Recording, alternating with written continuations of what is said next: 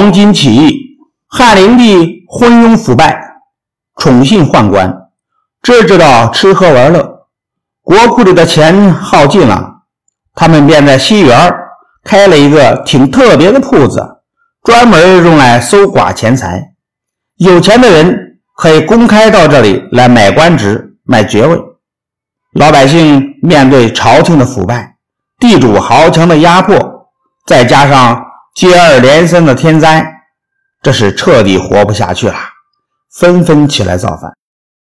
巨鹿郡有弟兄三个，老大名叫张角，老二名叫张宝，老三名叫张良。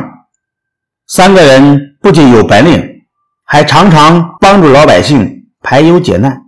张角通晓医术，给穷人治病从来不要钱，深得穷人的拥护。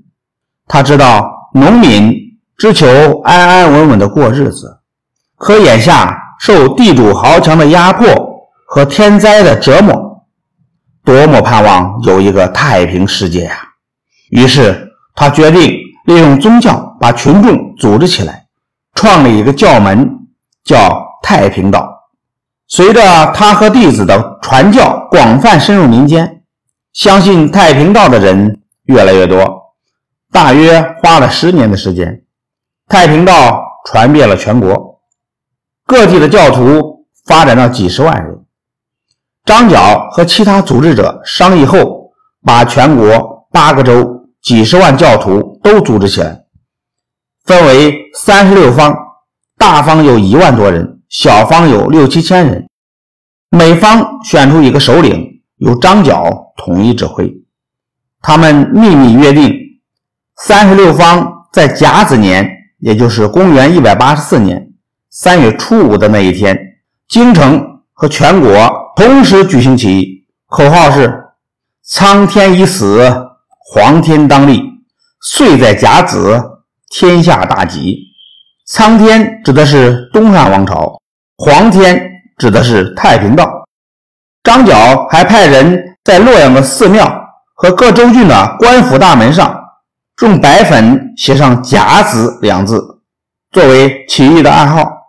可是，在立起义的时间还有一个多月的紧要关头，情况发生了变化。起义军内部出了叛徒，向东汉朝廷告了密。面对突然变化的形势，张角当机立断，决定提前一个月举事。张角自称天公将军，张宝称为地公将军。张良称为人工将军。三十六方的起义农民接到张角的命令后，同时起义。因为起义的农民头上全都裹着黄金作为标志，所以称为黄巾军。汉灵帝得到消息后，惊慌失措，忙拜外戚何进为大将军，派出大批军队，由黄埔松、卢植率领，兵分两路前去镇压黄巾军。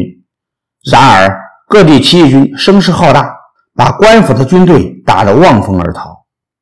大将军何进不得不请求汉灵帝调集各州郡的力量，让他们各自招募兵丁对付黄巾军。这样一来，各地的宗室贵族、州郡长官、地主豪强都借着攻打黄巾军的名义，趁机扩张势力，抢夺地盘，一时间。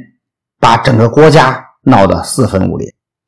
黄巾军面对东汉朝廷和各地地主豪强的血腥镇压，进行了艰苦顽强的抵抗。在形势极为严峻的关键时刻，黄巾军领袖张角病死，张良、张宝带领起义军将士继续和官兵进行殊死搏斗，先后在战斗中不幸牺牲。起义军的主力虽然失败。但是化整为零的黄巾军一直坚持战斗了二十年。经过这场大规模起义的沉重打击，东汉王朝的腐朽统治也就奄奄一息了。